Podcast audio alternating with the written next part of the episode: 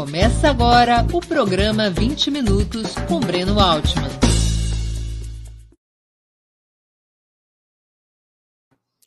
Bom dia. Hoje é 5 de novembro de 2021. Terei a honra de entrevistar o cientista político, filósofo, professor e escritor Renato Janine Ribeiro. Ministro da Educação do governo Dilma Rousseff entre abril e setembro de 2015, foi eleito presidente da Sociedade Brasileira para o Progresso da Ciência em junho de 2021. É professor titular de Ética e Filosofia Política na Faculdade de Filosofia, Letras e Ciências Humanas da Universidade de São Paulo. Antes de começarmos a conversa, gostaria de pedir que façam uma assinatura solidária de Opera Mundi em nosso site ou se tornem membros pagantes de nosso canal no YouTube. A imprensa independente e Opera Mundi precisam da sua ajuda para se sustentar e se desenvolver. Também peço que curtam e compartilhem esse vídeo, além de ativarem o sininho do canal. São ações que ampliam nossa audiência, nosso engajamento e nossa receita publicitária que saco vazio não para de pé. Nossos espectadores também poderão fazer perguntas ao convidado na área de bate-papo do YouTube. A quem as fizer, peço que contribuam com o super chat ou o super sticker. Outra forma de contribuição é através do Pix. Nossa chave é apoie.operamundi.com.br. Vou repetir. apoie.operamundi.com.br. A razão social de Opera Mundi é última instância editorial limitada. Bom dia, professor Renato Janini. Muito obrigado por atender nosso convite. Uma honra tê-lo aqui conosco. Bom dia, Breno. Um prazer estar aqui com você e com o público do seu canal. Professor, a pergunta pode parecer um pouco ingênua, mas eu tenho a certeza que em algum momento já lhe fizeram, ou pelo menos a insinuaram. Filosofia é ciência? Não, não é. A filosofia é um tipo de conhecimento rigoroso que não é ciência. Por quê? Porque a ciência, o consenso, praticamente consenso hoje, é que ciência depende da, da, da interpretação que o Karl Popper, um grande filósofo, filósofo liberal, por sinal, fez, que é o seguinte: uma proposição científica tem que ser refutável. Isto é, você tem que formular uma proposição científica de uma forma tal que você diga, por exemplo, se você formula como lei científica água ferve a 100 graus, em determinadas condições atmosféricas, etc., isso significa que se a água em alguma condição ferver a 99 graus nas mesmas condições atmosféricas, você refutou a proposição científica. Acontece que isso significa que as ciências, de modo geral, têm uma relação com o mundo uh, empírico, com o mundo real. E então elas estão interpretando as coisas como existem, e por isso a ciência uh, vai avançando, vai refutando formas anteriores de conhecimento, uh, forma teses anteriores, ela vai se aprimorando. A filosofia é um tanto diferente porque ela tem algumas dezenas de grandes filósofos ao longo de 2.500 anos, da filosofia ocidental, pelo menos, e essas filosofias são consistentes internamente. Então, um traço importante delas é que você não consegue criticá-las, refutá-las, digamos, a não ser a partir de pontos de vista externos a elas. Mas se eu pegar a filosofia de Platão, ela se sustenta sozinha. Eu pego Aristóteles, que criticou Platão, que discordou de Platão, mas os pontos de partida, os princípios de Aristóteles, já são diferentes dos de Platão. Então, isso é o que torna a filosofia muito rica, porque você passa a ter muitas visões diferentes do mundo, que hoje chamam de paradigmas, e então é como se tivesse algumas dezenas de paradigmas. Na formação, então, o aluno de filosofia se torna, não por acaso, uma pessoa que tem muito mais facilidade do que outros de mudar de paradigma, por assim dizer. Quer dizer, se a gente tem um modelo de pensamento, então você pode eventualmente entender que haja um outro modelo de pensamento também consistente, também forte, também bom, mas apenas é um outro modelo de pensamento. Isso deixa a filosofia um tanto longe da ciência, quer dizer, ela tem o mesmo rigor que o da ciência, só que ela não está sendo medida pelo, pela empiria, pela experiência, digamos, seria isso. Isso é o nosso problema e a nossa vantagem. Nossa vantagem, eu disse, a gente dá uma formação potencialmente boa. Ah, a nosso, nosso problema é que, às vezes, a filosofia fica muito descolada do mundo real. Por exemplo, eu que trabalho com filosofia política, tenho muito interesse em como a filosofia pode explicar as, o acontecimento político. Quando você, eh, e há uma certa diferença entre a minha área, a filosofia política, e a ciência política, que é outra área. A ciência política acompanha muito, por exemplo, intenção de voto, uh, uh, chance de candidatos, etc., enquanto a filosofia política fala mais de grandes conceitos, como soberania, representação, uh, democracia, Estado Nacional, internacionalização. São grandes conceitos filosóficos que nem sempre você consegue aplicar no aqui e agora. Um grande exemplo é Karl Marx. Marx é um grande pensador da economia, um grande pensador da sociedade, mas você não consegue, a partir do Marx, fazer uma análise muito concreta de qual a escolha política que você deve ter. Então, uh, nesse ponto, quem consegue fazer, quem talvez dê o melhor instrumental para uma análise política seja Maquiavel. Só esclarecendo, porque talvez alguns espectadores sejam muito simpatizantes de Marx, Marx analisa sem dúvida a preponderância do capital mas quando ele vai discutir um conflito político, como quando ele discute os conflitos políticos na França, entre 1840 e 1870, que é o tema de pelo menos três livros deles, dele, inclusive essa grande obra que é o 18 Brumário de Luiz Bonaparte, a tendência dele é dizer tudo igual, sabe? Não tem diferença, está tudo igual. E assim ele perde de vista, ele não, não, consegue dar uma explicação. Então, por que, que os caras se bateram? Por que, que eles uh, um deu golpe em outro, porque lutaram. Isso, uh, esse é um ponto em que o Marx é bem filosófico, vamos dizer, para o bem e para o mal, como eu disse. Né? Professor, a história seria uma ciência, já que ela pode ser refutada pela pesquisa empírica? Sim, é uma ciência. Você pode. São, uma característica das ciências, para simplificar, é que elas uh, procuram o último resultado online, por assim dizer. Então, uh, você tem um avanço científico e não é que esse último resultado online seja consensual. Você vai ter pessoas defendendo posições muito diferentes para a interpretação da mesma do mesmo fato, digamos. Mas no caso da história, ela lida com uma empiria, com fatos. Então, por exemplo, em 1500, numa determinada data de abril, uma esquadra portuguesa aportou no sul da Bahia. Agora, é, você vai discutir. Isso chama-se descobrimento do Brasil? As pessoas que estavam aqui não sabiam que elas existiam?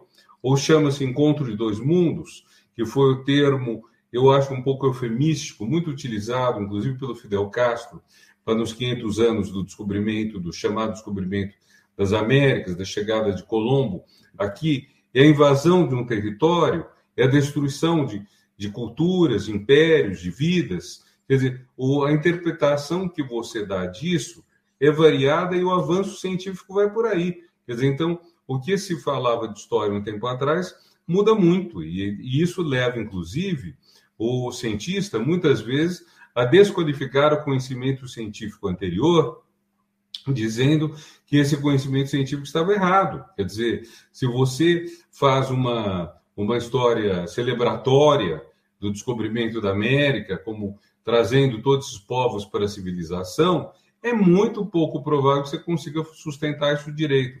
Ontem eu li o relato pelo irmão do Pizarro, por acaso, o, o relato de como o, esse conquistador espanhol dominou o Inca Atahualpa e começou a conquista do Império Inca. Então, é um texto que fala: nós chegamos aqui para salvar as almas dessas pessoas, etc. Agora, hoje o leitor, vai, o historiador, vai prestar mais atenção ao fato de que eles exigiram um resgate caríssimo por Atahualpa, uma, uma sala cheia de ouro, resgate esse foi pago, e depois disso eles assassinaram a Taualpa igual, entende? Quer dizer, então a justificativa toda religiosa, teológica, etc., que, que era dada, uh, hoje convence muito pouca gente. Então, isso, nesse sentido, você tem um avanço histórico, um avanço da ciência histórica. Professor, qual é a utilidade da filosofia para o cidadão comum? A filosofia ela é muito boa para formular perguntas. Não é à toa que o, aquele que a gente considera o fundador da filosofia moderna, que foi Descartes, tem como um dos seus principais pontos a questão da dúvida. Descartes coloca a questão: será que o mundo existe? Será que, que parece uma questão meio absurda, mas vamos pegar um ponto de partida. Você pega um copo, eu estou aqui com um copo d'água. Eu não tenho lápis perto e nem vou colocar porque eu vou beber essa água.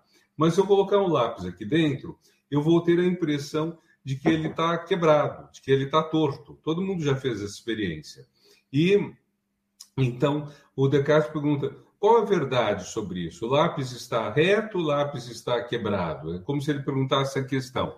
Então, a minha percepção do mundo, a maneira como eu percebo o mundo, é verdadeira ou não? E ele vai questionando isso cada vez mais e uh, eu creio que ele abre uma coisa interessante para a filosofia moderna, ou contemporânea até, se você quiser, filosofia desde o século XVI, que é a questão de que a gente dá mais melhora a qualidade das perguntas. Eu diria que um papel importante da filosofia não é tanto dar respostas, mas é melhorar a qualidade das perguntas. Então, voltando um pouco ao caso do descobrimento, não é mais você dizer em que dia Cabral descobriu o Brasil, mas é Cabral descobriu o Brasil.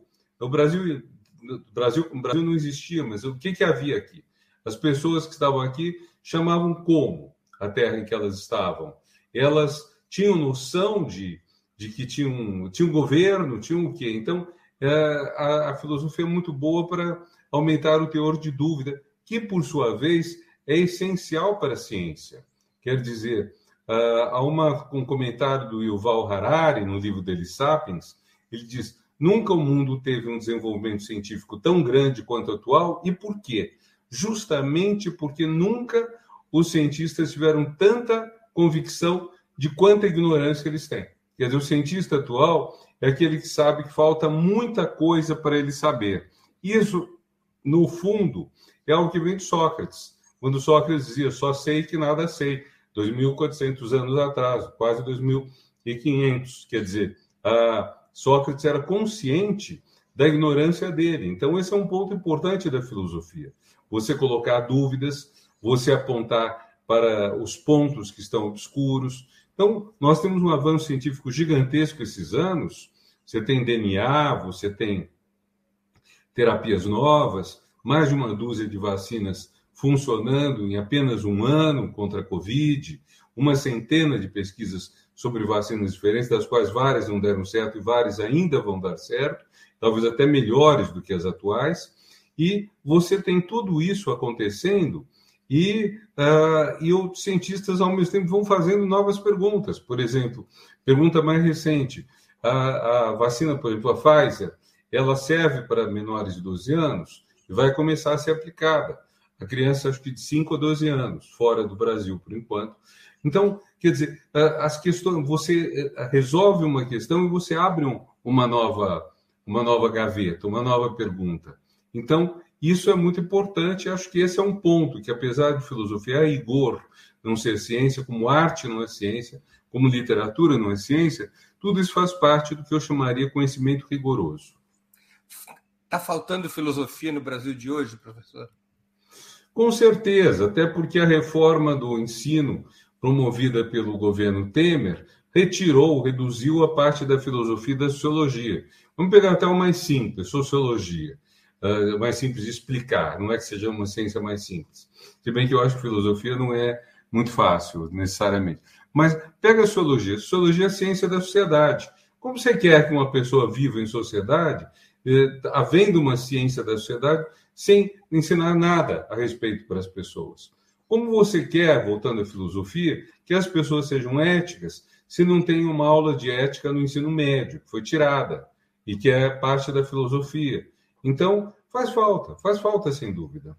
faz falta dúvida. Nós temos gente que tem demasiada uh, certeza do que, do que tem. Eu lembro de uma ocasião que Antônio Cândido, que foi um professor ilustre, crítico literário notável, escreveu um documento para a Associação dos Docentes da USP, em que ele criticava a arrogância irrequieta. E um colega meu falou: a arrogância não é irrequieta, a arrogância é conformista. E eu acho que ele estava errado, e Antônio Cândido tinha razão. Você tem hoje uma arrogância, uma ignorância muito grande. Não era arrogância, era ignorância, na verdade. Eh, você tem uma ignorância muito grande hoje que passa uma boa parte do tempo uh, se, se, proclamando dona da verdade. O tema do negacionismo que você propôs para a nossa uh, palestra, para a nossa conversa hoje, é exatamente isso: é, é você ter uh, gente ignorante e que é orgulhosa da sua ignorância, que é uma coisa muito, vamos dizer, bizarra, para dizer o mínimo. Professor, nós vamos voltar ao tema da filosofia do negacionismo logo mais, mas eu queria antes fazer algumas perguntas é, mais objetivas. Por que, que o senhor resolveu se candidatar à presidência da SBPC? Como é que foi a disputa contra a chapa do neurocientista Carlos Alexandre Neto? Eu fui convidado. Uh, quatro colegas me convidaram. O Siddhartha uh, Ribeiro, que é um dos grandes nomes hoje da pesquisa uh, sobre sono no Brasil e no mundo.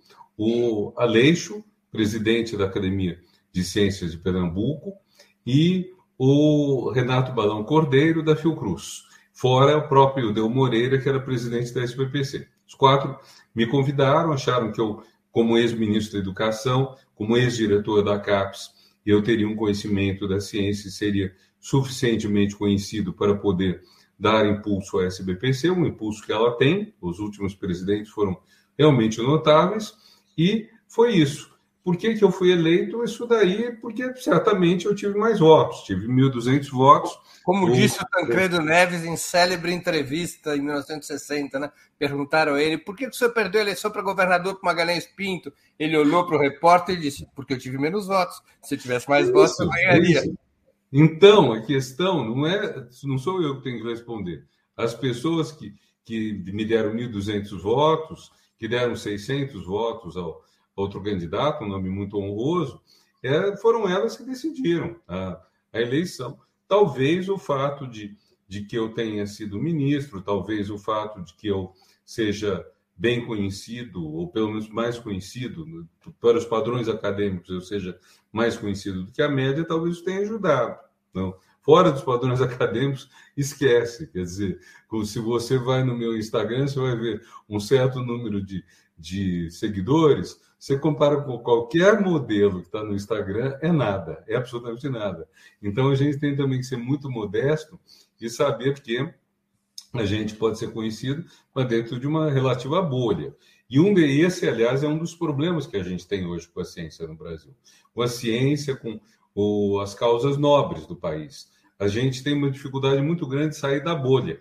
Então, como que você consegue ir além de converter os convertidos. Isso vale para a política, vale para a ciência, vale para a educação. Eu costumo dizer, o Breno, que a gente tem uh, um círculo virtuoso uh, que a SPPC promove, composto da ciência, claro, que está no nosso título, da cultura, que está no nome da nossa revista, da educação, da tecnologia da saúde, do meio ambiente e da inclusão social. Esses sete fatores compõem um importante círculo virtuoso e eles foram muito desenvolvidos durante o que talvez 20 anos de história do Brasil e chegaram ao termo com a destituição da presidente Dilma Rousseff. A partir daí, você tem um, um caminho para trás em que esses, esses itens deixam de ser prestigiados.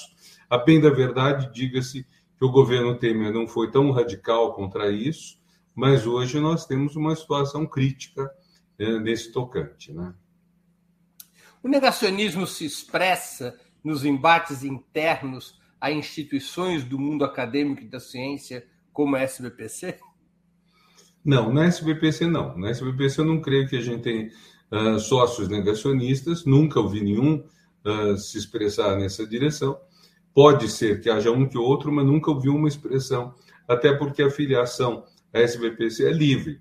Agora, em certas instituições universitárias, você tem alguns professores que negam, por exemplo, o caráter antropogênico do aquecimento climático, ou traduzindo em português, uh, negam que o aumento das temperaturas médias da Terra seja causado pela ação uh, poluidora do homem. Você tem gente que nega a validade da vacina, você tem gente que afirma que certos medicamentos ineficazes ajudariam a cura da, da, da Covid, e vários deles apareceram a público, ou por vontade própria, ou foram expostos, como naquelas gravações do chamado gabinete secreto ou paralelo. Agora, a grande maioria do mundo acadêmico não é negacionista, até porque não faz sentido. Eu ouvi dizer, não sei se é literal a expressão, que na CPI da Covid um senador anti-CPI, mas membro dela, teria dito: ouvimos os cientistas que são a favor da ciência, agora temos que ouvir os cientistas que são contra a ciência. Não sei se isso é verdade ou se é um meme, mas é muito. É, muito, é, é engraçado. É, seria engraçado se não fosse também triste, né? Seria engraçado se a gente não estivesse vivendo no meio disso. É, seria engraçado se não tivesse consequências reais, que são mortes, né? Aliás, uh, pelo que eu entendi, ontem na cidade de São Paulo faleceu apenas uma pessoa de Covid, embora seja uma morte que deve ser deplorada, como todas as mortes, isso indica que a vacinação está surtindo efeito. Essa é coisa boa. Ah, eu li no, no, no, Globo, acho, semana passada, que 94% dos internados por Covid num, num hospital de referência do Rio são não vacinados, ou seja, a vacina está surtindo efeito. É pena que haja pessoas que ou porque não chegou a faixa delas, ou porque ou por ignorância uh, não foram vacinadas, porque aí nós teríamos, você vê, se 94% dos internados são não vacinados, se eles tivessem sido vacinados, a gente teria muito menos gente uh, correndo risco de vida, muito menos gente internada sendo tratada, ocupando leito, custando dinheiro, tudo para a sociedade, inclusive impedindo o tratamento de outras doenças, porque é bom lembrar que a Covid matou gente do coração, não, não porque a pessoa tivesse Covid, mas porque não teve, eh, não teve vaga em hospital. Claro. Então, teve gente que teve doenças que poderiam ter sido tratadas e curadas e que não foram tratadas porque os leitos estavam super ocupados pela Covid. Professor, já que o senhor tocou no tema da vacina, tem uma discussão ética importante em curso no mundo inteiro. A vacina deve ser obrigatória e quem não tomar a vacina deve ser punido.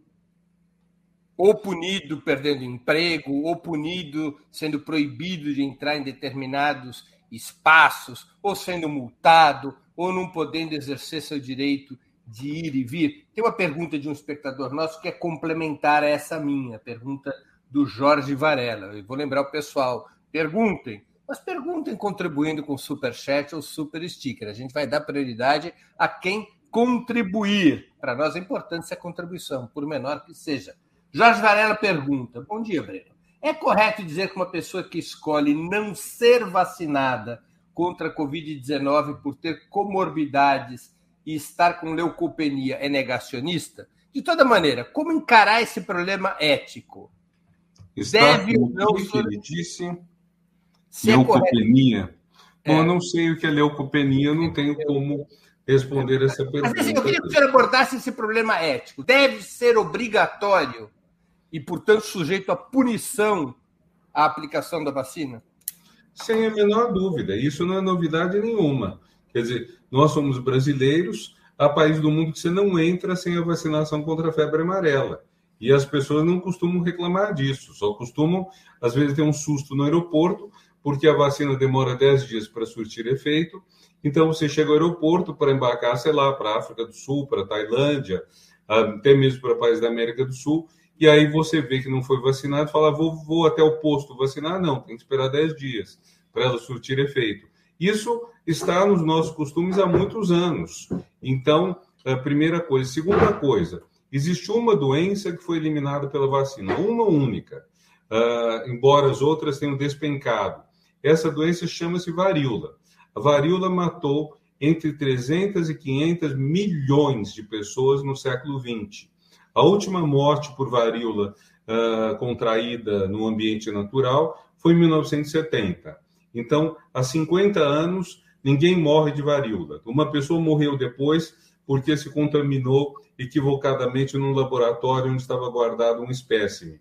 Mas essa, ninguém morre de varíola e em 70 anos do século XX matou 300 a 500 milhões de pessoas. Então foi a vacinação que salvou vidas. Se continuasse essa proporção, provavelmente nesses 50 anos teria morrido mais de meio milhão de pessoas de varíola.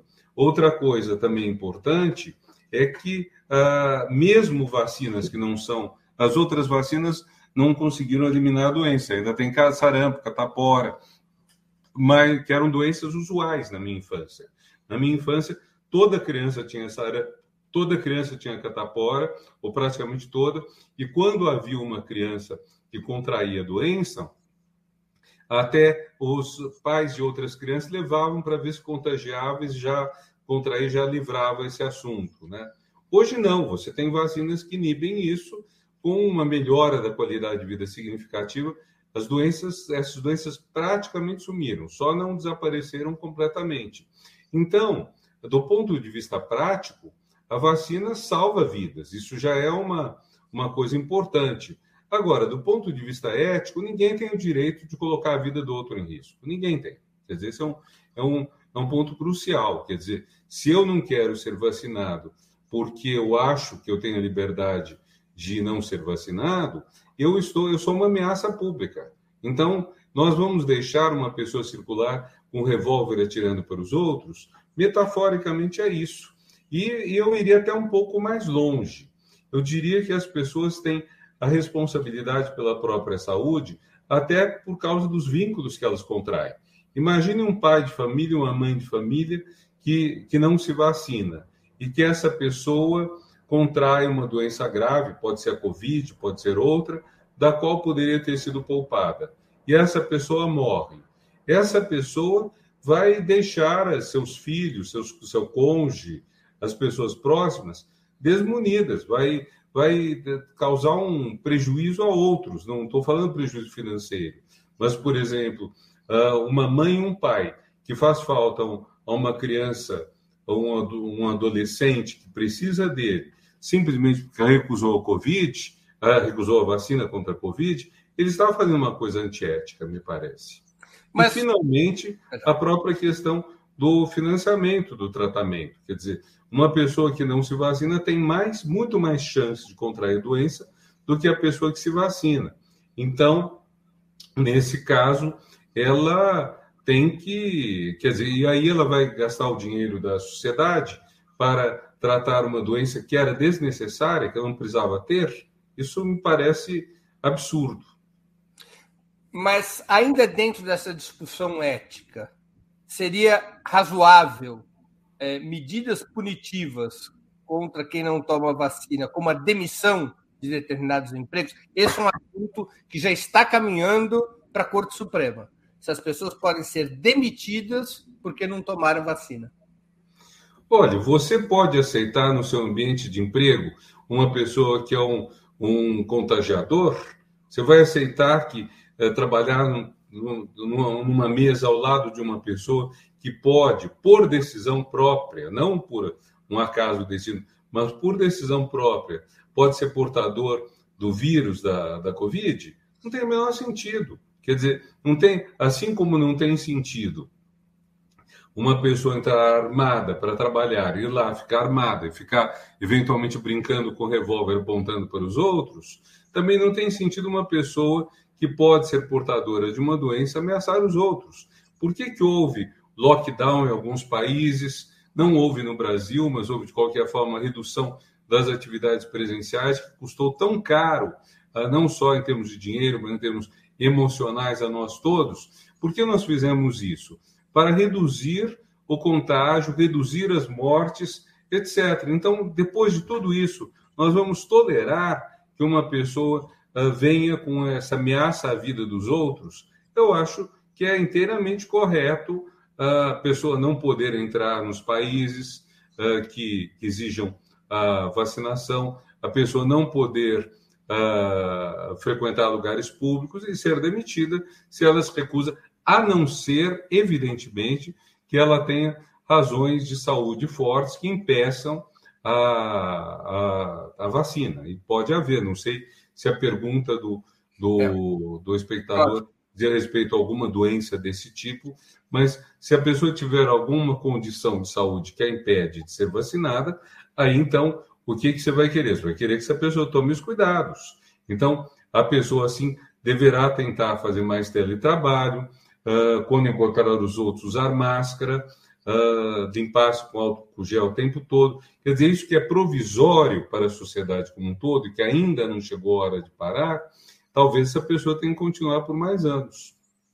O, o Jorge foi quem tinha feito aquela questão e ele nos explica aqui, professor, que leucopenia é a diminuição dos glóbulos brancos, leucemia dos glóbulos vermelhos e leucopenia, a diminuição dos glóbulos brancos, células de defesa responsáveis pelo sistema imunológico de uma pessoa.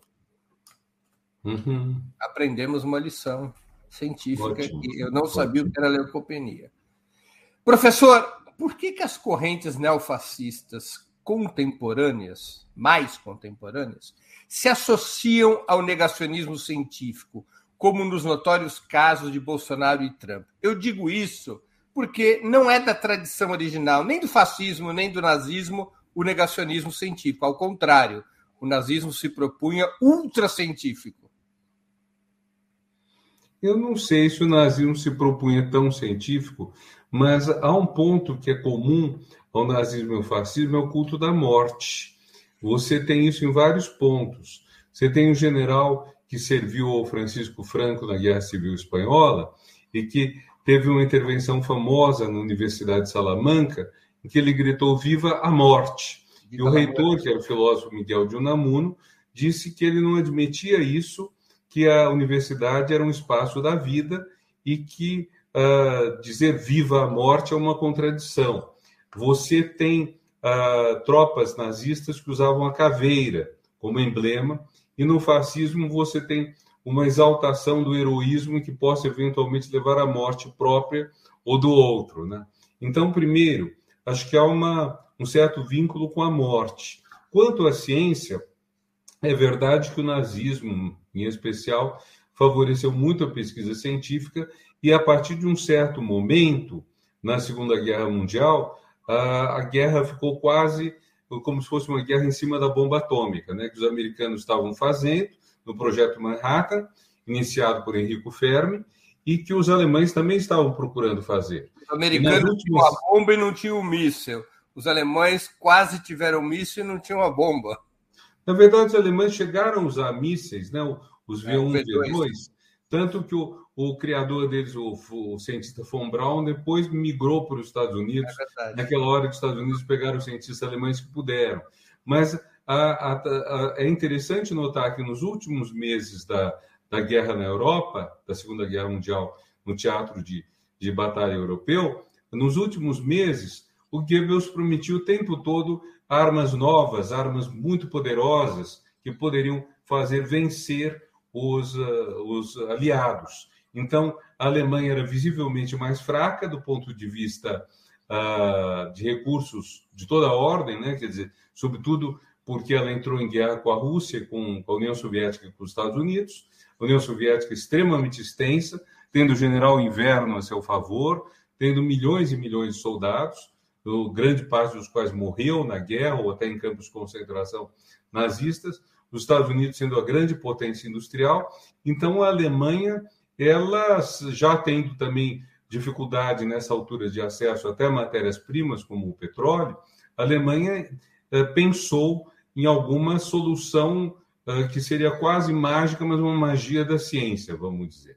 Então, é, a bomba atômica eles queriam fazer, mas não conseguiram fazer. Os americanos fizeram mais cedo mas só esteve pronto e só chegou a ser usada na guerra contra o Japão, que coloca também uma questão ética interessante, Breno, porque uh, acho que 150 mil pessoas morreram, inclusive civis, mulheres, crianças, em Hiroshima e Nagasaki, nos dias 6 e 9 de agosto de 1945, por causa da bomba atômica, e isso levou alguns, inclusive, dos autores da bomba atômica fazer uma autocrítica sobre o uso tão uma arma tão mortífera, que de lá para cá, felizmente, nunca mais foi usada. A gente espera que jamais torne a ser usada. Agora, de um ponto de vista uh, que foi muito discutido na época, se não tivesse havido essas bombas que levaram o Japão à rendição, é possível que a guerra durasse mais seis meses, talvez, e morresse um ou dois milhões de pessoas na invasão das ilhas japonesas pela, pelas tropas aliadas. Né? Então, um assunto que é, é outro assunto ético delicado, né? Quer dizer. Há uma outra hipótese de que os Estados Unidos jogaram a bomba atômica contra o Japão para impedir que o Exército Vermelho, já liberado ao leste, ao, ao seu oeste europeu, se concentrasse no território japonês pelas Ilhas Sacalinas e viesse a ter um peso também na libertação do Japão. Mas, enfim, isso já é uma outra discussão. O que eu queria perguntar para o senhor, por que, que o neofascismo mais contemporâneo, leia-se Trump ou Bolsonaro, eles são negacionistas da ciência? Qual é a funcionalidade, se é que há alguma, do negacionismo nessas correntes ideológicas? Eu não consigo entender a lógica. Aí é uma questão que é complicada é saber o que é incompetência, o que é ignorância ou o que é projeto. A célebre frase do, da peça Hamlet, é um método nessa loucura. Então a pergunta é: existe loucura ou existe método? Porque uh, do, você vê, por exemplo, uma das questões que foram muito colocadas até para a vitória de Bolsonaro, o apoio do empresariado a ele, esteve muito ligado a uma pauta econômica liberal que pretendia uh, aumentar o desenvolvimento econômico do Brasil, o que não aconteceu. Então, como é que esse aumento do desenvolvimento econômico seria possível com a negação da ciência? Quando hoje qualquer pessoa bem informada sabe que a ciência, uh, do ponto de vista da, da produção de bens e serviços, e a educação, do ponto de vista do trabalhador, são os principais fatores de progresso econômico, os principais mesmo. Então, é, a gente fica às vezes com a impressão de que eles não sabem disso, não sabem de uma coisa tão básica. Curioso que a gente ouve Paulo Guedes, todos eles se dizendo liberais. Agora, existe uma grande revista liberal no mundo, que é The Economist, e o The Economist não, não defende essa tese, ao contrário. The Economist quer ciência, quer educação. Você pode, nós podemos ter divergências quanto ao tipo de, de educação que eles querem, quanto ao tipo de sociedade que eles querem, mas está muito visível que o desenvolvimento dos países mais ricos está muito associado à ciência que eles foram capazes de embutir nos produtos. Eu vou dar um exemplo. Me dá uma licença um instantinho só para eu dar um exemplo. Enquanto o professor vai é, faz um pequeno. eu tenho aqui ah, tá bom, já voltou. Eu tenho aqui uma cápsula de café. Eu vou tentar evitar mostrar a marca para não fazer propaganda. Então, essa cápsula de café deve ter aqui umas 10 gramas de café. Esse café é vendido, o quilo, a uns R$ 5,60. Eu estava vendo isso outro dia numa matéria de jornal. Então, nós vendemos o quilo a R$ 5,60 e esse quilo dá para, digamos, pelo menos 100 cápsulas são vendidas a R$ 2,00 cada uma aqui. Dois reais no mercado. Você vai tomar o café na, no, no bar, vai sair seis, sete reais, algo assim. Então, o quilo de café que foi exportado a 5,60, ele volta para cá dentro de uma cápsula a 200 reais. O que, que fez essa valorização? Uma parte é esse material, aqui é um plástico. Em outros casos é um, pode ser um alumínio. Mas ah, mais do que isso, é o sabor que foi colocado. E esse sabor foi colocado onde? Por exemplo, na Itália. A Itália é um país que é famoso pela qualidade do café sem ter pés de café. Como o chocolate suíço e o belga são adorados, sendo que esses países não produzem cacau. Então, o que você tem? No caso do cacau, até é mais horrível, porque a mão de obra que colhe o cacau muitas vezes é uma mão de obra infantil no Brasil e, sobretudo, na, na costa da África. Então, você tem crianças exploradas ao máximo para produzir algo que tem um valor mínimo de mercado e que é agregado na hora em que, em que você introduz ciência, introduz conhecimento e faz sabor. Então, o Brasil está perdendo aqui, ao vender 5,60 o quilo e comprar a 200 reais o quilo, ele está perdendo 194 reais. Por quê? Falta de ciência. Então, agora, isso é, é quase que trivial, é, é, óbvio, não é, não, é, não é difícil, não é explicar a filosofia hegeliana, que aí seria muito complicado. É algo que, enfim, as pessoas sabem, as pessoas informadas sabem.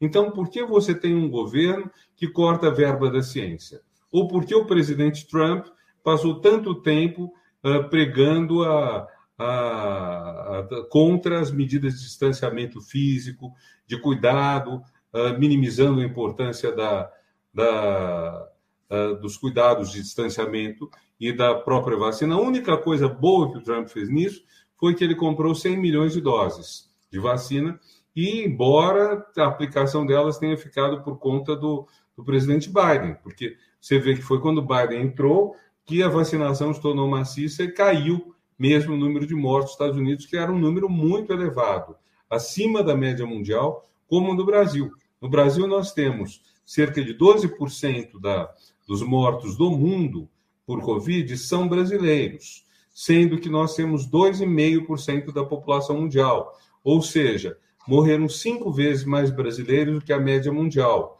Ou seja, 500 mil mortes no Brasil não precisavam ter ocorrido uh, estatisticamente falando.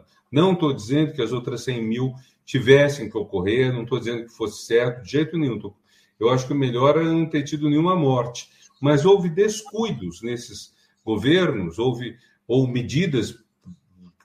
É aquilo que eu disse, a gente não sabe o que foi de propósito, o que foi por ignorância. Mas é muito difícil acreditar que haja um propósito nisso. Você levantou a questão do neofascismo, aí a única hipótese é essa, que alguns chamam de necropolítica, uma política voltada para a morte. Então, matar as pessoas seriam uma política de, de, eh, de certos grupos, né? de certos grupos que acham que outras pessoas devem ser destruídas. Né?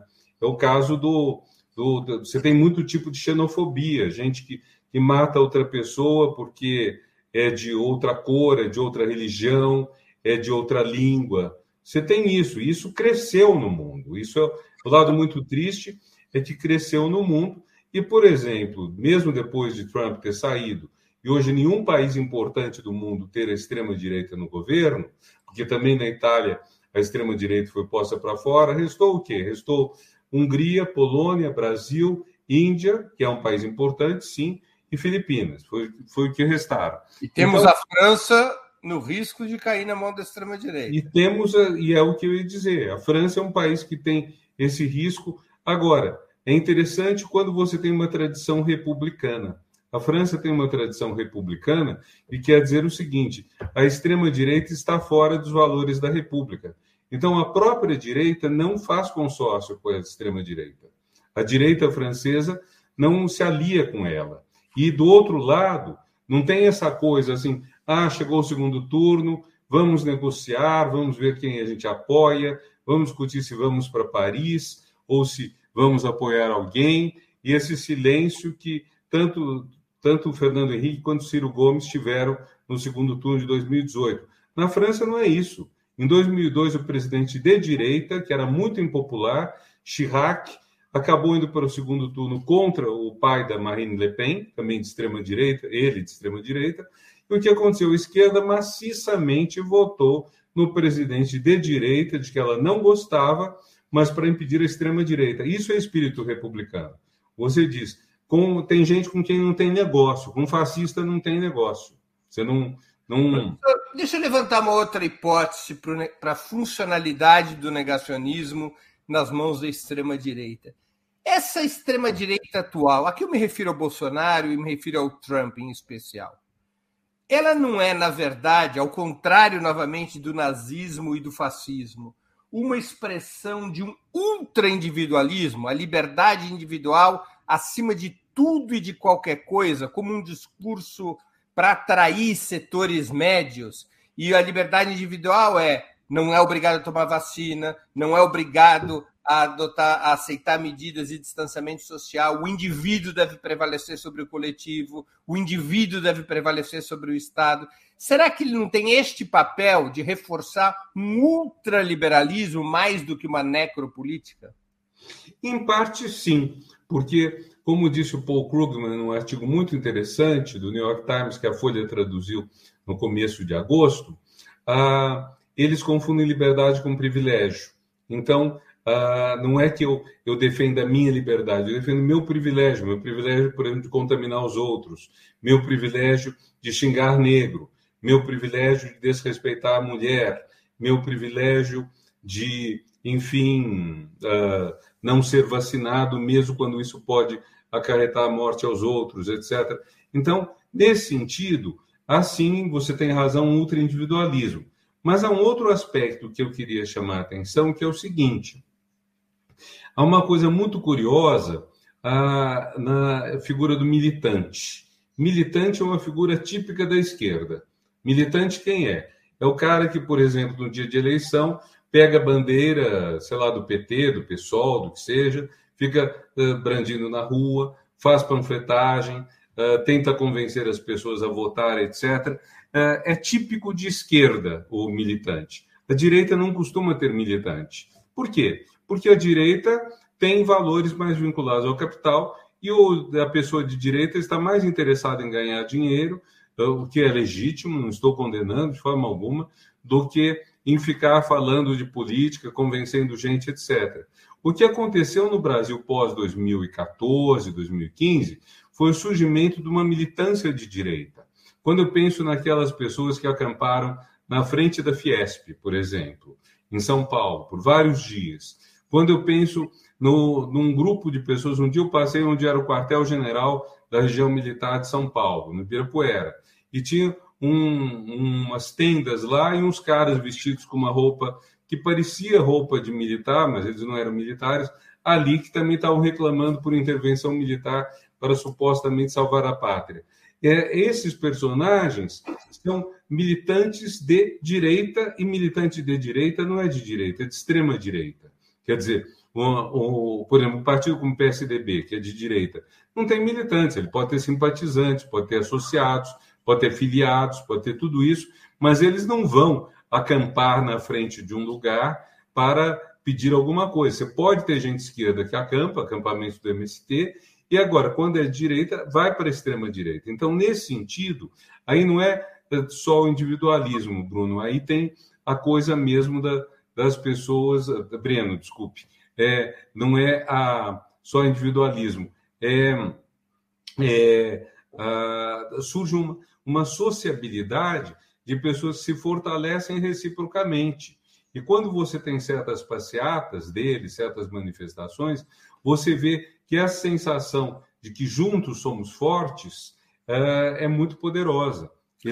Agora, o curioso é isso, é, é essa militância é, ter surgido e por que, que surgiu? Quer dizer, qual foi o nível de decepção, qual foi o nível de frustração com o mundo que levou essas pessoas a optarem por esse caminho. Porque, para dizer mais uma coisa, o, o, o stalinismo foi uma coisa horrível, não tem como justificar o stalinismo.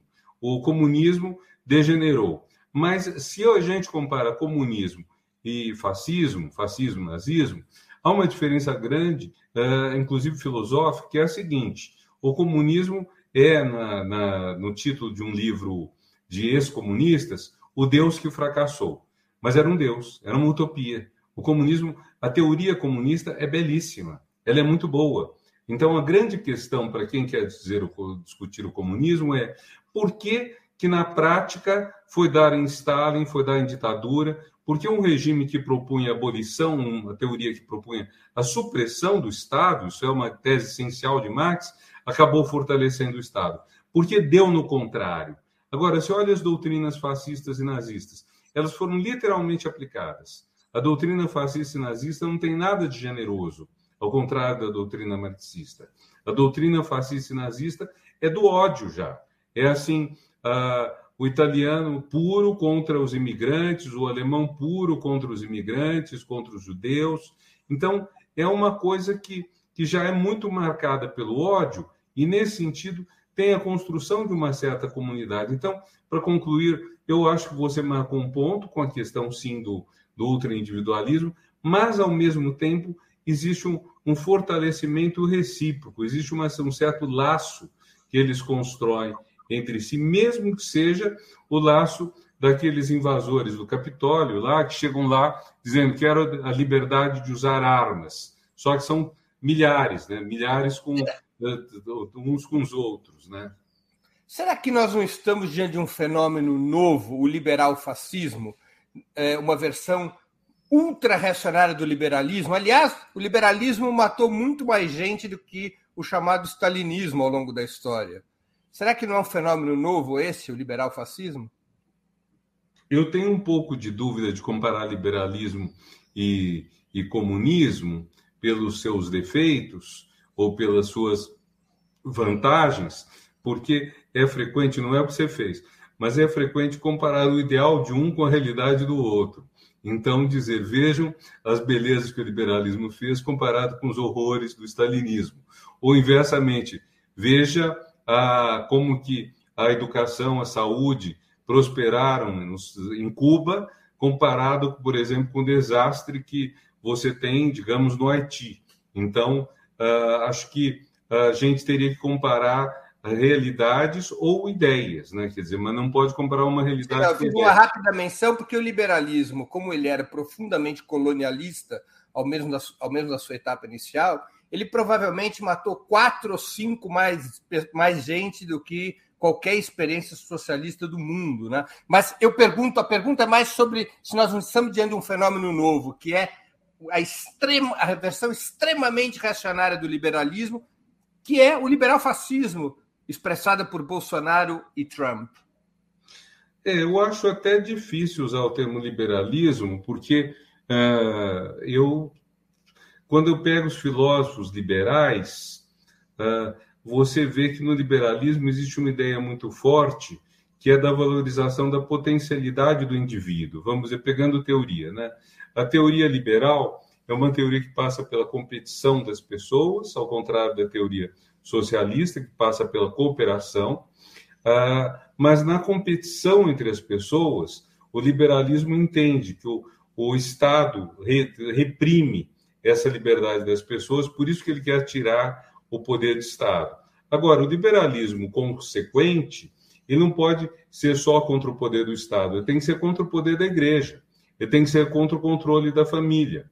Não é à toa que alguns grupos liberais mais genuínos, por exemplo, são absolutamente contra qualquer homofobia. Quer dizer, se você é homossexual, questão sua, ninguém tem nada a ver com isso, que é o contrário do liberal, que você está chamando de liberal fascismo, ou do que uh, dessa expressão engraçada que aparece no Brasil, seria engraçado se não fosse trágica, né? que é sou liberal na economia e conservador nos costumes.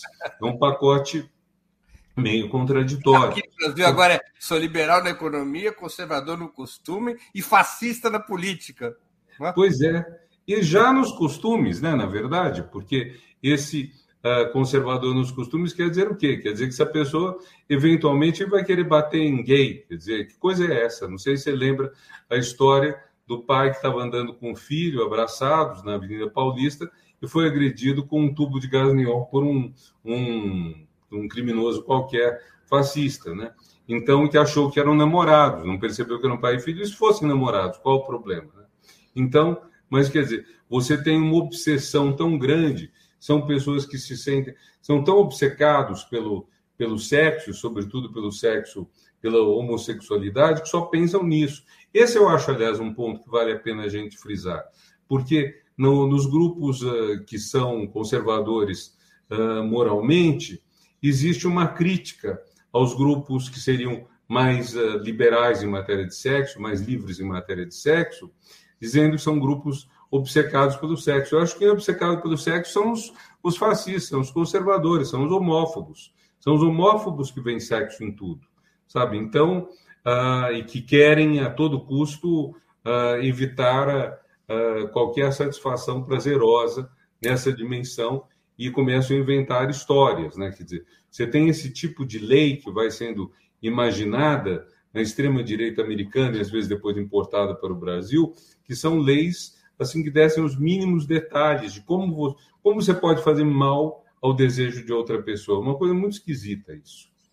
Mas deixa eu só falar uma coisa. Claro, claro, claro. Eu acho que é um ponto que a gente tem na discussão sobre isso, colocar à tona, que é o seguinte: é a Psicologia de Massa do Fascismo, o livro do Wilhelm Reich, que ele escreveu logo depois que o, o Hitler, quando o Hitler estava chegando ao poder, em que ele criticou o Partido Comunista da época, porque talvez também os social-democratas, porque eles entenderam que o Hitler estava enganando o povo. E, uh, e aí o Reich diz: o Hitler falou um monte de mentira, sim, tem a menor dúvida, mas onde o Hitler teve força não foi nas, no discurso mentiroso, foi em assumir um papel de chefe que na psique alemã era um papel decisivo, porque era uma cultura toda construída na obediência ao chefe. Eu acho que a gente devia perscrutar mais aqui no Brasil qual é a satisfação uh, de ordem uh, psicológica que leva à popularidade das lideranças fascistas. Quer dizer, aqui no Brasil e em outros lugares. O que, que faz que essas lideranças se tornem assim populares? Porque não, não basta a gente chegar e dizer, olha, uh, ele diz que vai proteger os pobres, mas dá dinheiro para os ricos. Isso uh, acaba batendo num muro de pessoas que simplesmente não escutam. Se você tenta falar uh, nos famosos grupos de WhatsApp de família, de rua, etc., você tenta falar com pessoas que estão convencidas da outra coisa, elas são totalmente imunes aos fatos. E por que elas são imunes aos fatos? O que as vacinou, por assim dizer, contra os fatos? É uh, um registro do desejo. Elas querem o quê? Querem uma autoridade forte, alguém que mande nelas, que era o princípio fascista, ou é uma coisa mais diferente, mais, não digo se, não sei se mais moderna, mas enfim, 70, 100 anos depois quase do, é, ano que vem faz 100 anos da marcha sobre Roma do do, do ah, Mussolini. É então, 100 anos depois do fascismo, quais são as formas novas para você conquistar apoio popular desse jeito? Acho que essa é uma questão interessante. Tem uma pergunta de uma espectadora nossa, professor, um pouco sobre o que a gente está conversando aqui nesse momento. É, eu não sei se é espectadora ou espectadora, Andi1146, contribuiu com o Superchat, queria agradecer e que ela sirva de exemplo para que outros contribuam com o Superchat. A gente não é igreja no Opera Mundi, mas a gente vive do dízimo. é, o relativismo e o sexismo do pensamento pós-moderno tem responsabilidade sobre o negacionismo recente? Olha, há pessoas que pensam que sim, até porque há um termo que foi introduzido, talvez na vertente pós-moderna, que é o de narrativa, que acaba sendo muito utilizado pela extrema-direita. Né? Extrema-direita uh, se tornou mestra em narrativas. Na verdade, eu, eu diria até uma coisa pior do que mais grave até do que você disse, as redes sociais são espaços que a direita domina melhor do que do que a esquerda domina. Veja, por exemplo, a eleição de São Paulo de 2016, quando Haddad perdeu para Dória e a Dória fez um uso muito bom do Facebook, das redes sociais e praticamente esses temas foram ignorados. Surgiu até um personagem interessante, Haddad Tranquilão, uh, no, no Facebook, mas era uma postagem uh, amadora, isso não é uma crítica, que realmente não era profissional, e ocasional, enquanto Dória inundava as redes de, de memória. Sem que Dória seja de extrema-direita, mas naquela eleição ele namorou a extrema-direita e se aliou com ela, mas o fato é que você tem um, uma, nesse sentido, uh, certos aspectos ficaram muito fortes na, na, uh, nessa, nessa política, que são aspectos de, uh, de uso da, do, de meios de comunicação que, sobre os quais há pouco controle. Nós não temos um, um controle da, da veracidade dos, dos fatos alternativos, para usar o termo utilizado pelo Trump, os fatos alternativos, ou as mentiras, ou as fake news, nós não temos uma maneira de controlar isso, até porque a rede que mais utilizou isso tudo, desde o Brexit em 2016, 2016 acho também, né? Desde o Brexit, passando pelo Trump, passando pela campanha presidencial no Brasil, a, a rede mais utilizada foi o WhatsApp, que é uma rede, em princípio, indevassável. Né? O princípio do Facebook é ele ser público. Eu posso fazer o meu Facebook ser inteiramente reservado só a meus amigos ou, e a pouquíssimos amigos, mas em princípio o Facebook é público. Em princípio o WhatsApp é criptografado e só o grupo tem acesso. Então é muito difícil no WhatsApp você desmentir uma notícia, você processar alguém por uma postagem mentirosa no WhatsApp. Isso tudo é muito difícil. E uh, isso teve um papel muito importante. Voltando à sua pergunta, se relativismo e ceticismo tiveram um papel nisso, eu diria que apenas na, na, substituição da ideia de verdade pela ideia de narrativa, que, mas não que a ideia de verdade seja uma ideia muito forte, uh, porque a ideia de verdade tem um certo elemento de arrogância que incomoda muita gente na, na filosofia, por exemplo. Uh, embora a gente possa dizer que a ciência lida com a verdade, a, a verdade na ciência sempre está em sursis. Quer dizer, sempre uh, aquilo que você descobriu em termos científicos pode vir a ser refutado logo adiante e provavelmente será, se não refutado, pelo menos um pouco modificado. Professor, tem uma outra pergunta do Alexandre Gasparotti, ele contribuiu também com superchats. Professor Renato, fale sobre a questão dos religiosos que não querem educação científica laica porque haveria negação da Bíblia. E ele termina Lula presidente. Bom, é o seguinte: a maior parte dos cientistas no mundo ocidental, que eu saiba, tem formação cristão-judaica. Ou seja, eles se referem ao mesmo livro sagrado que diz que Deus criou o mundo em sete dias e no sétimo dia, tendo criado o homem depois da costela do homem e a mulher. Os cientistas, então, são católicos, protestantes, eh, ortodoxos, judeus, e eu não conheço nenhum desses cientistas que acredite uh, no teor literal do livro do Gênesis. Eles são católicos, protestantes, judeus. Por quê? Porque há princípios uh, dessas religiões, hoje eu diria sobretudo princípios éticos, que eles assumem como seus. Então a religião foi ficando cada vez mais uma questão ética, não uma questão ao pé da letra. Vamos comparar com 1850. Até as descobertas de Darwin, quando se achava ossos gigantescos, eh, que são de dinossauros ou de outros animais daquela época, exterminados há 65 milhões de anos, ah, quando se achava esses ossos, a única interpretação é que eram de homens, seres humanos antigos, e por serem ossos grandes, havia a ideia de que eh, milênios atrás o ser humano era, era muito maior do que o outro, que a espécie foi diminuindo de tamanho, quando o que acontece nas últimas décadas é exatamente o oposto. A altura média das pessoas está subindo graças à melhor alimentação e mais saúde. Mas há um, havia essa interpretação, bem como a interpretação de que o mundo tinha sido criado uh, por Deus em 4004 a.C., até um bispo anglicano que escolheu a data exata, acho que foi 16 de outubro de 4004 a.C., não sei que horas da tarde, e teria sido a criação do mundo. Então, pensava-se um mundo de 6 mil anos, um mundo uh, sem dinossauros, um mundo sem todo esse período gigantesco da pré-história, e isso tudo foi sendo alterado graças à ciência. Agora, uma ciência da qual participaram e participam inúmeras pessoas de fé religiosa. Então, a Bíblia não é um livro que é para ser lido ao pé da letra.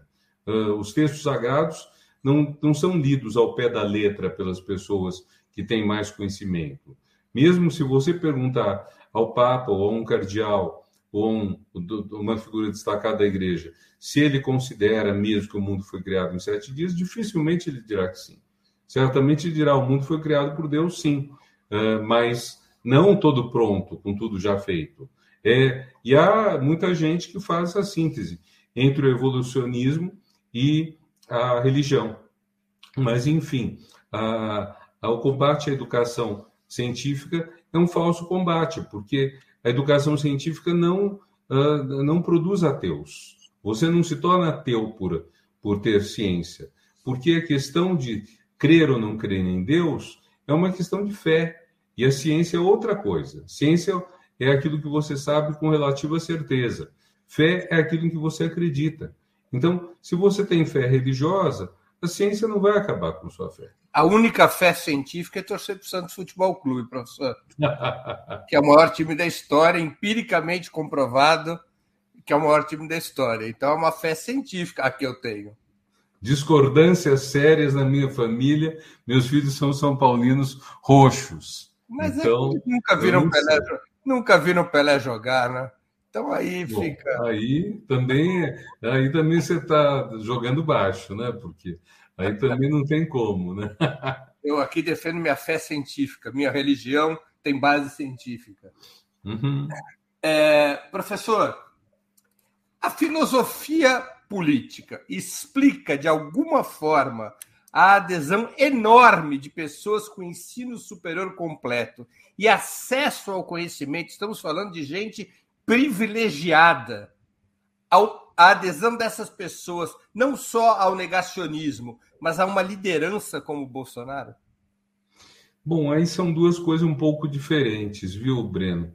Veja, a adesão, a, a, o negacionismo das pessoas com, com diploma universitário, etc., é um assunto que eu não li nenhum estudo a respeito até agora. Inclusive, eu pedi várias vezes, as pessoas fazem pesquisas de opinião pública que tentassem ver se desagregavam um pouco a, as pessoas com nível superior, porque dava sempre nível superior preferência a Bolsonaro. Eu perguntava, mas vocês sabem distinguir o tipo de curso que a pessoa fez? Vocês sabem distinguir se fez faculdade pública ou privada? Porque, é, possivelmente, pelo que a gente vê, as áreas tradicionais direito, talvez medicina, certamente medicina, talvez engenharia, não sei, tiveram mais simpatia por Bolsonaro do que as áreas de humanas ou de ciências básicas, bem como provavelmente os alunos de universidades públicas foram mais uh, contrários a Bolsonaro do que de escolas privadas, mas não há pesquisa para dizer isso, isso é só uma hipótese. Então a gente não tem condições de fazer essa associação de uma maneira muito, muito forte. O que a gente sabe é que muitos médicos foram contra, uh, foram a favor de Bolsonaro por serem contrários ao programa Mais Médicos, que é um programa que é muito mal uh, conhecido. O programa Mais Médicos, como aparece nessa vinheta, ele tem dois braços. Um braço é esse, o de você eh, trazer pelo Ministério da Saúde médicos de fora, boa parte cubanos, que foram para regiões do Brasil em que os médicos brasileiros não queriam ir. A revista Piauí, acho que em fevereiro de 2014, publicou uma matéria extraordinária contando o trabalho deles e que tinha o presidente do Conselho Federal de Medicina dizendo uma grande bobagem, dizendo que eles deviam fazer o exame revalida e ir uh, trabalhar no Einstein e no Sírio Libanês, quando justamente não falta médico nesses hospitais, onde falta médico na periferia. Isso os cubanos foram fazer. Mas há uma outra dimensão do Mais Médicos, que pouca gente conhece, que estava a cargo do Ministério da, da Educação, que então eu tive o, o, prazer e a honra de dirigir durante os seis meses em que eu fui ministro, de abril a outubro de 2015, que é a criação de um novo tipo de faculdade de medicina, mais faculdades no interior do que nas capitais. Nós conseguimos reverter esse número, tinha mais faculdade, mais vaga de medicina nas capitais, nas 27 capitais, do que nos 5.540 municípios do interior.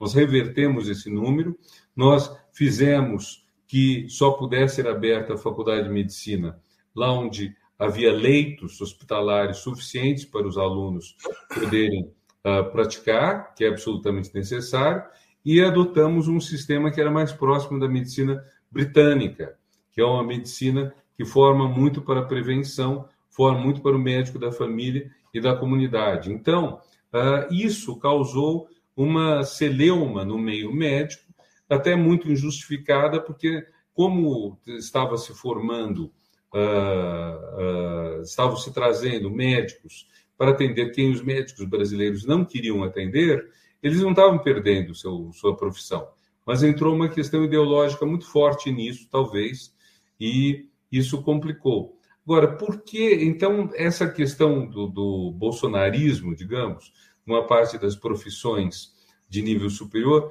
talvez se explique por esses fatos: conservadorismo, uh, status, mas precisaríamos saber as profissões em que isso foi maior. E outro lado da, da questão é que é a questão do negacionismo científico.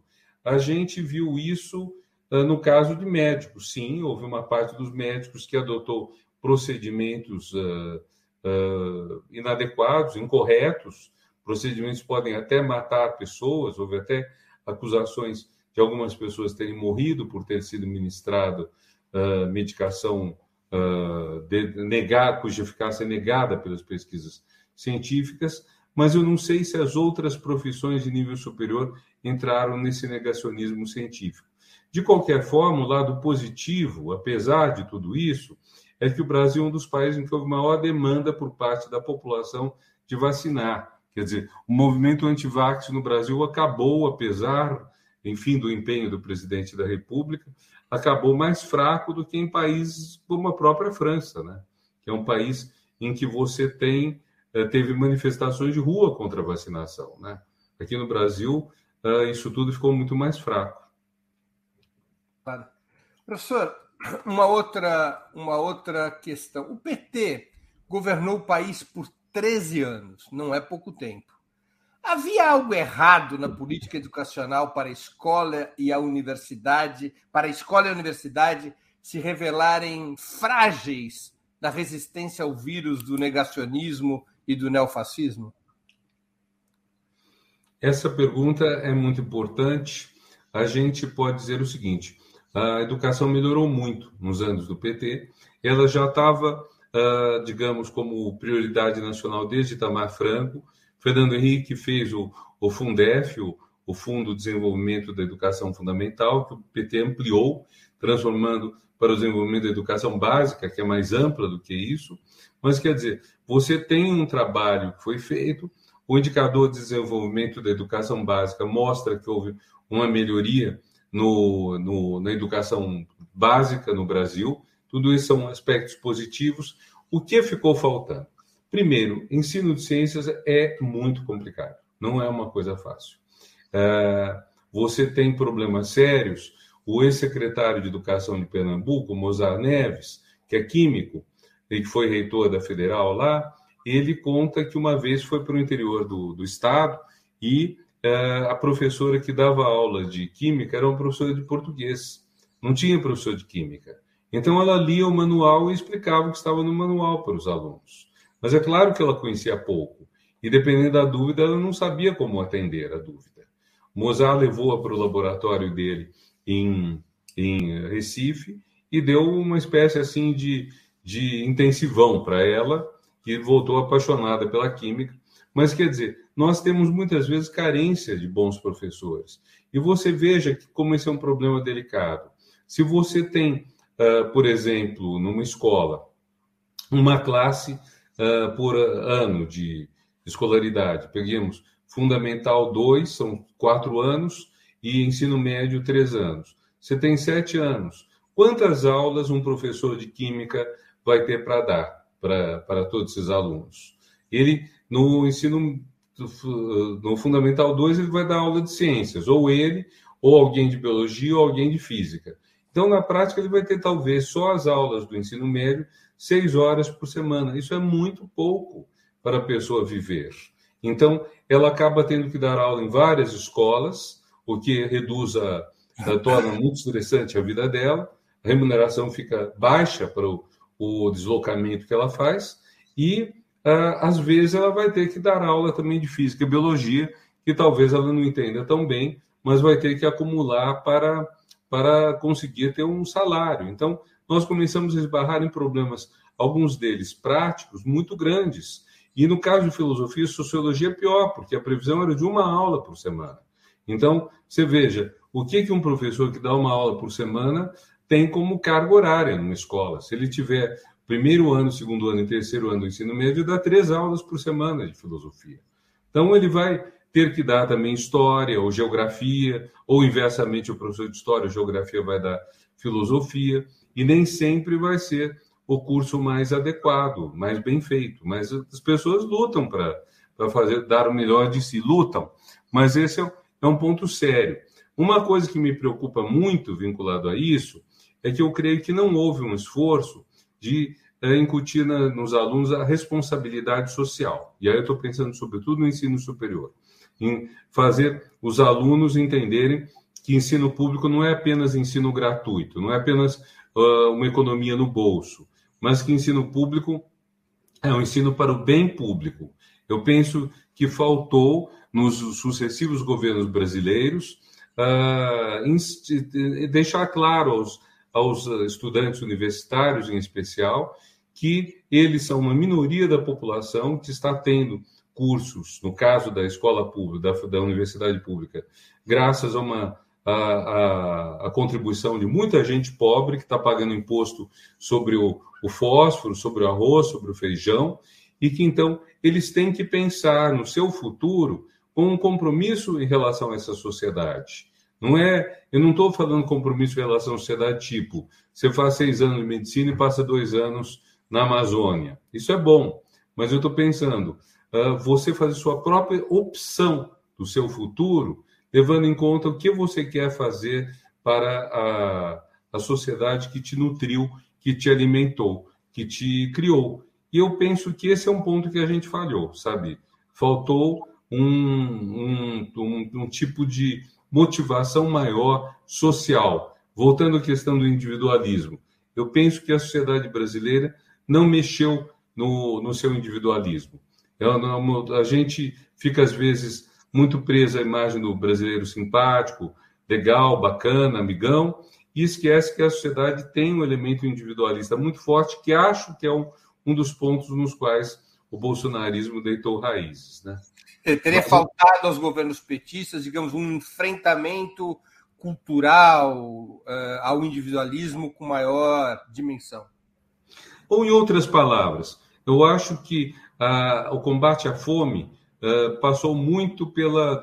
gerou muito um discurso que era como é bom comer, como é bom estar sendo alimentado, que satisfação é poder comer carne três vezes por semana, sei lá quantas vezes por semana, não passar mais fome, tudo isso é muito, muito bom. Mas faltou dizer: esse é um trabalho ético. O PT não insistiu no governo no tema da ética.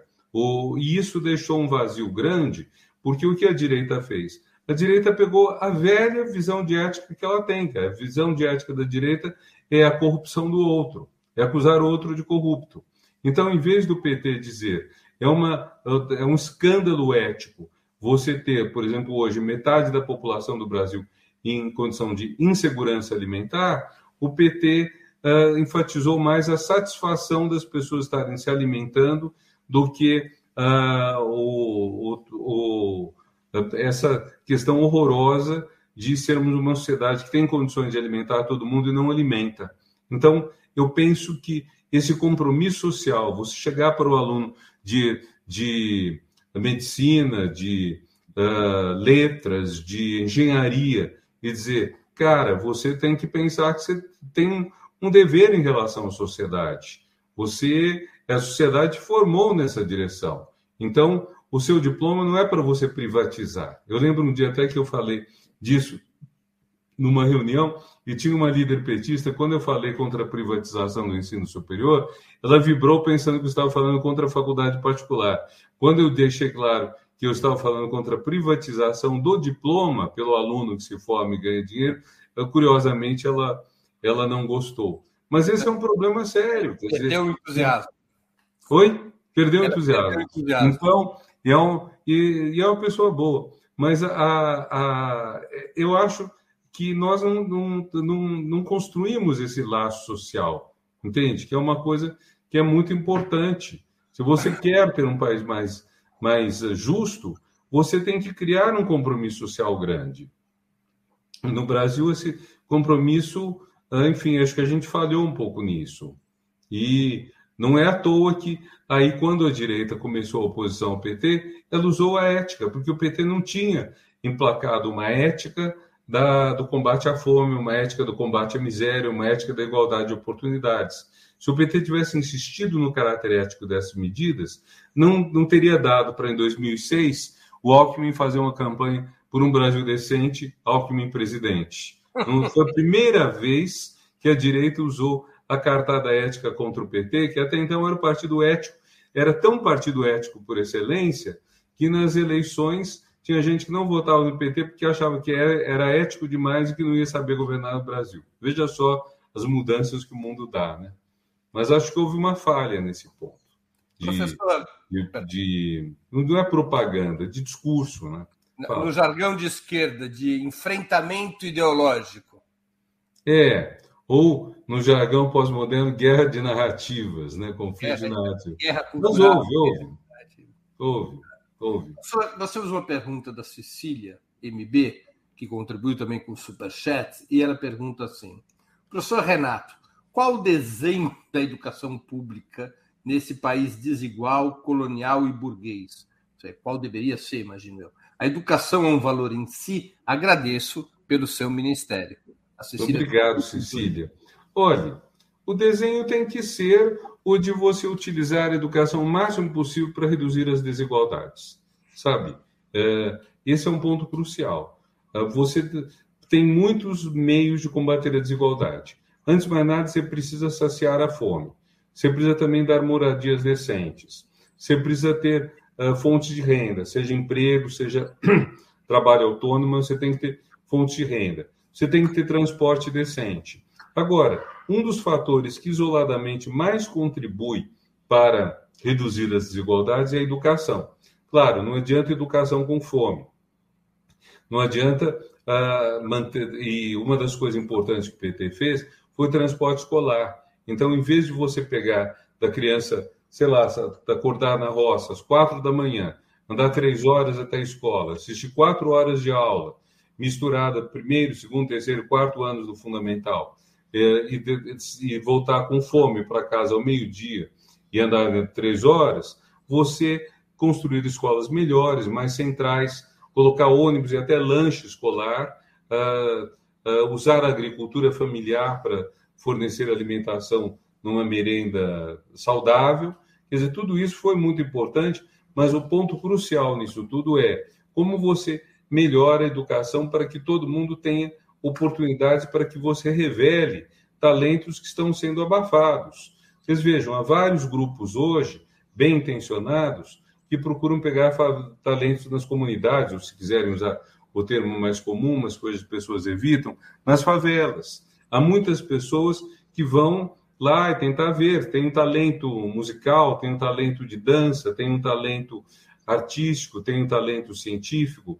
Agora, nós precisamos fazer uma coisa que não seja pegar apenas algumas exceções e fazer que elas ascendam socialmente. Nós temos que abrir um espaço para que toda a sociedade brasileira tenha seus potenciais talentos resolvidos e reconhecidos, na verdade, e depois valorizados.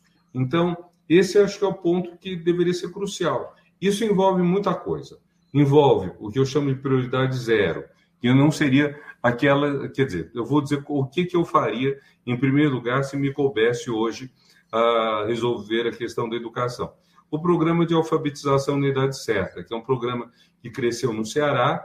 A alfabetização é uma questão municipal, mas o governo do Ceará, com Cid Gomes, em 2007, na aliança dele com o PT, uh, ah, começou a fazer uh, cartilhas escolares, treinamento de professores, investimento estadual para alfabetizar as crianças uh, em, em, no máximo três anos, de modo que você chegasse a um nível de alfabetização elevado, e o Ceará teve êxito nisso. Essa é a medida que está mais pronta, vamos dizer.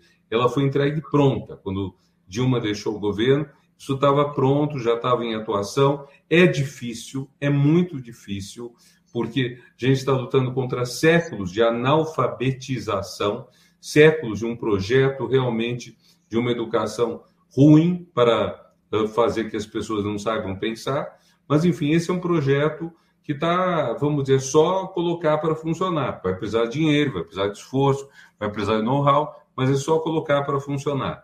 A mais longo prazo, eu diria que a gente teria que começar mesmo da creche, porque é na creche que a criança tem a primeira socialização, contato com os outros colegas, conhecimento, a, a desenvolvimento das sinapses, que para simplificar são as articulações das partes do cérebro que permitem que a pessoa se torne mais inteligente, mais capaz.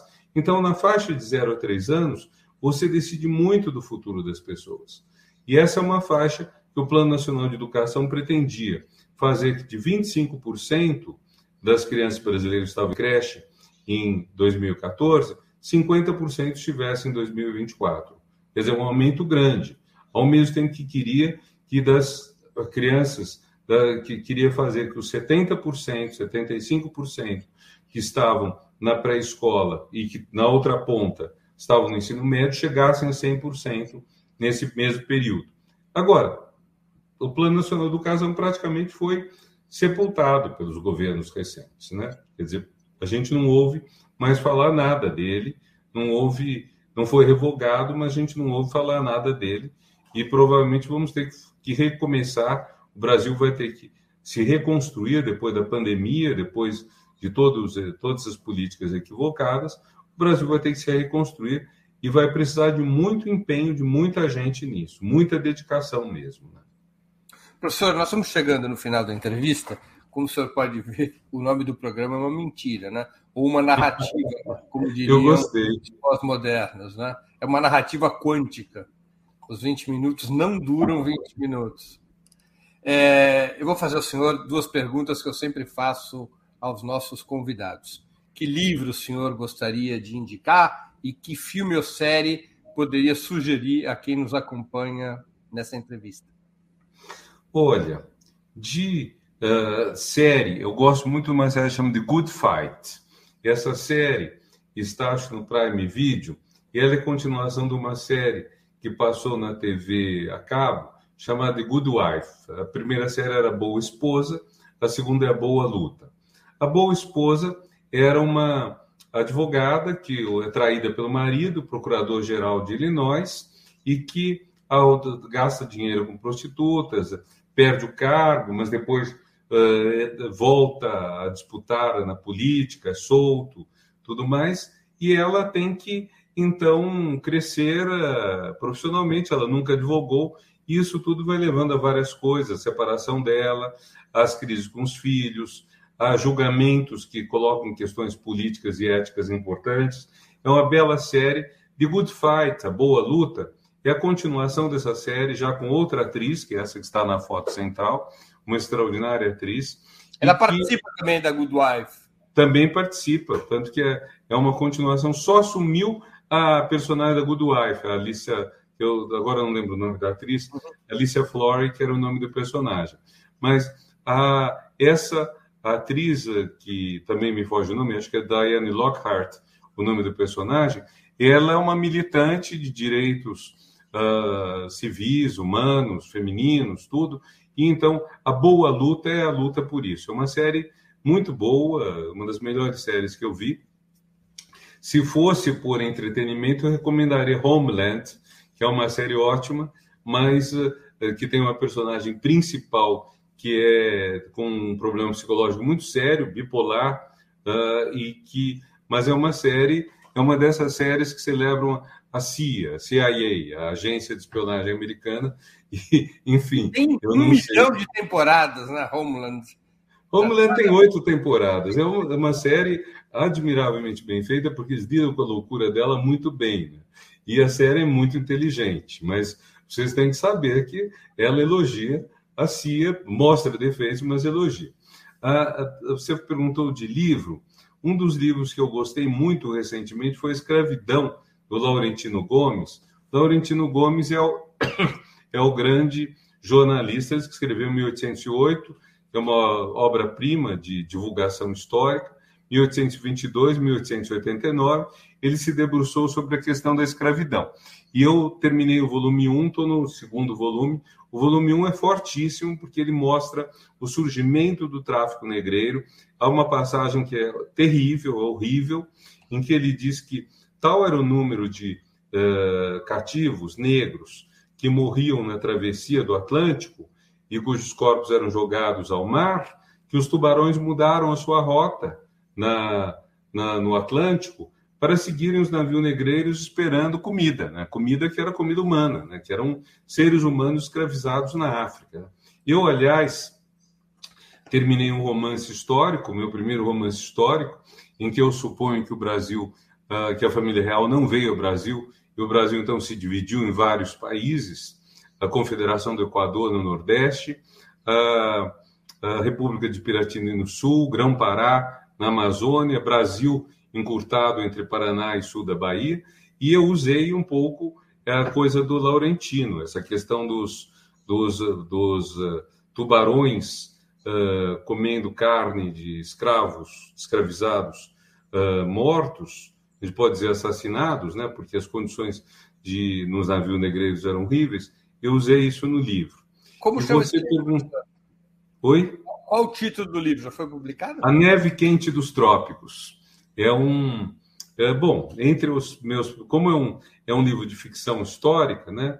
Eu peguei uma coisa que foi talvez cogitada na época, que uh, é uh, raptar, ou melhor, soltar o imperador Napoleão, que estava preso no meio do Atlântico, na ilha de Santa Helena, e levá-lo a tornar-se general de um dos exércitos uh, de libertação do país, do exército da Confederação do Equador.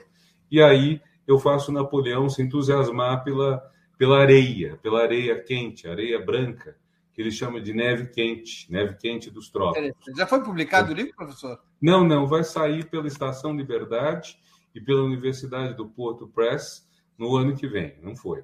O livro meu que vai sair agora chama Duas Ideias Filosóficas e a Pandemia. Eu peguei uma ideia do Rousseau, que é a ideia de, de piedade, de compaixão, e disse: você, nós não teríamos conseguido enfrentar a pandemia se não houvesse essa ideia quase nova, que tem 200, 300 anos, de que, em vez de você se comprazer com o sofrimento alheio, de ir a, um, a uma praça pública ver uma pessoa ser lentamente queimada viva ou executada, como acontecia até o século XVIII, em vez disso, você sentir uh, um, uma compaixão, quer dizer, uh, paixão quer dizer sofrimento, né? Você sofrer junto com um ser vivo que sofre. Então, um animal sendo surrado, sendo maltratado, comove você. E eu discuto como que isso ajudou a combater a pandemia e como, ao mesmo tempo, surgiu uh, ou se fortaleceu um sentimento anticompassivo, é o sentimento dessas pessoas que dizem não tem nada a ver com os mortos, sabe? Uh, e daí, esse tipo de, de discurso uh, do ódio, que, que alguns chamam de. exaltação da morte, né? Essa exaltação da morte, esse prazer com a morte alheia, esse prazer. Então, esse é um livro em que eu pego essa ideia do Rousseau e uma ideia do Marx. Karl Marx diz que a humanidade só se coloca os problemas que ela pode resolver. Então, eu pergunto se isso vale, porque, afinal de contas, nós tivemos a peste uh, do século XIV, que matou talvez metade da população dos lugares por onde ela passou. Tivemos, um século atrás, a, a, a, a gripe espanhola, que matou 3 a 5% da população mundial. Agora já morreram 5 milhões de pessoas, eu acho que é esse o número mais recente. Agora, ah, se fosse o volume da peste negra, teriam morrido 4 bilhões, mil vezes mais. Se fosse o volume de um século atrás, teriam morrido 400 milhões, uh, ah, 100 vezes mais. Então, a questão é: será que realmente a humanidade só se coloca os problemas que ela pode resolver? Será que é verdade? Será que. Se... Porque hoje nós salvamos as vidas por quê? Por causa da, da, dos cuidados não farmacológicos, de distanciamento, etc., que já tinha na gripe espanhola, por causa da vacina e por causa da internet, que nos permitiu fazer inúmeras atividades à distância e assim reduzir muito o contágio. Né? Não todas as atividades, mas vamos dizer, atividades de serviço, elas puderam ser realizadas em grande medida à distância e isso reduziu muito o número de mortes. Então, o lado do Marx tem a ver como que o avanço científico, o avanço econômico permite reduzir mortes, permite combater a pandemia. Esse é o livro que eu lanço esse ano. Tá bem. Professor Renato, queria agradecer muitíssimo pelo seu tempo, por ter se deixado enganar pelo nome do programa e ficar conosco uma hora e meia nessa conversa. Deixa eu só recomendar um filme. Ah, perfeitamente. Ah, o Jogo do Poder. O Jogo ah. do Poder é um filme que eu acho que recém estreou, eu vi em streaming, não sei se está passando em salas de cinema. é o relato que o Vanos Varoufakis, que foi ministro da, da Economia da Grécia, no período que o partido de esquerda, o Siriza, ganhou as eleições, prometendo combater as medidas horríveis que a, a, o capitalismo internacional estava infligindo à Grécia, e ele conta a luta dele, que acabou, enfim, infelizmente, sendo uma luta perdida, porque o próprio líder do partido acabou uh, deixando de apoiá-lo. Mas é, é, um filme bom, é um filme político, é um filme bem feito, é um dos grandes cineastas da história, o Costa Gavras, que as pessoas tendem a chamar de Gravas, mas é Gavras, é o Costa Gavras, um grande cineasta grego e que tem uma filmografia notável. Se alguém tiver condição de, de, de, de ver esse filme é fácil, tem na, no YouTube, mais barato do que uma entrada de cinema. E ele é autor de muitos outros filmes. Eu acho que Z, que é a história de um assassinato de um, de um deputado de esquerda na Grécia nos anos 60, uma história real, talvez Z seja a obra-prima dele. Eu recomendo a quem quiser, quem puder, ir atrás desse filme e dos outros do Costa Gavras. Ele também então, fez o filme desculpa sobre. Desculpa ter te interrompido. Não, mas, eu... ele também fez. Eu sou um fã do Costa Gavras. Ele também fez o filme sobre o sequestro do Damitrione no Uruguai em 1970. Agora me fugiu o nome do filme mas era o filme sobre o sequestro do Costa do, do é, é, que é um filme é. espetacular, um thriller político incrível, né? É, Uma grande indicação essa, o Jogo do Poder. Professor, eu vou retomar então aqui o meu agradecimento pela oportunidade que o senhor deu aos nossos espectadores e a mim mesmo de abordarmos temas tão interessantes e atuais. Eu agradeço, sou eu que agradeço, viu, Breno? Foi um grande prazer. Digamos que o tempo passou, não digo voando, mas eu não tinha noção de que já estávamos a mais de uma hora e meia aqui. Então foi um prazer, viu? E muito sucesso. E para os ouvintes que participaram, realmente contribuam com Ópera Mundi. Eu quero só dizer, eu fui jornalista na Folha de São Paulo brevemente, quando me formei, e a gente publicava alguns artigos do Le Monde, e como Le Monde tinha fama de ser de esquerda, eles saíam com o nome de Ópera Mundi. Então, eu acho que era distribuidora, né? Então, Ópera Mundi, para mim, tem um significado muito positivo, muito até remoto, né? Então, bom sucesso, Breno. Obrigado, e, professor. E para todos, boa saúde, se cuidem e se preparem para reconstruir o Brasil que vamos precisar. Muito bem, professor. Muito obrigado. Encerramos assim mais uma edição do programa 20 Minutos. Quero agradecer a todos que contribuíram, que fizeram perguntas. Peço desculpas pelas perguntas que não puderam ser lidas e respondidas pelo professor Renato Giannini. Houve muitas perguntas e algumas que até mesmo contribuíram com superchats não puderam ser lidas ao professor Renato Giannini. Peço que me desculpem por essa por esse problema, por essa situação. Nós voltaremos a nos ver na segunda-feira, 8 de novembro, às 11 horas. O entrevistado será José Genuíno Neto, ex-deputado federal e ex-presidente nacional do Partido dos Trabalhadores, um quadro histórico da esquerda brasileira. E o tema é da hora. O que fazer com os militares? O que, que um novo governo deve fazer com as Forças Armadas e com esses quase 10 mil militares que Bolsonaro transformou na espinha dorsal de seu governo.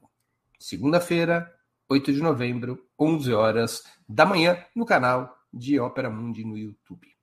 Obrigado pela audiência de hoje. Bom final de semana e até segunda. Um grande abraço a todos e a todas.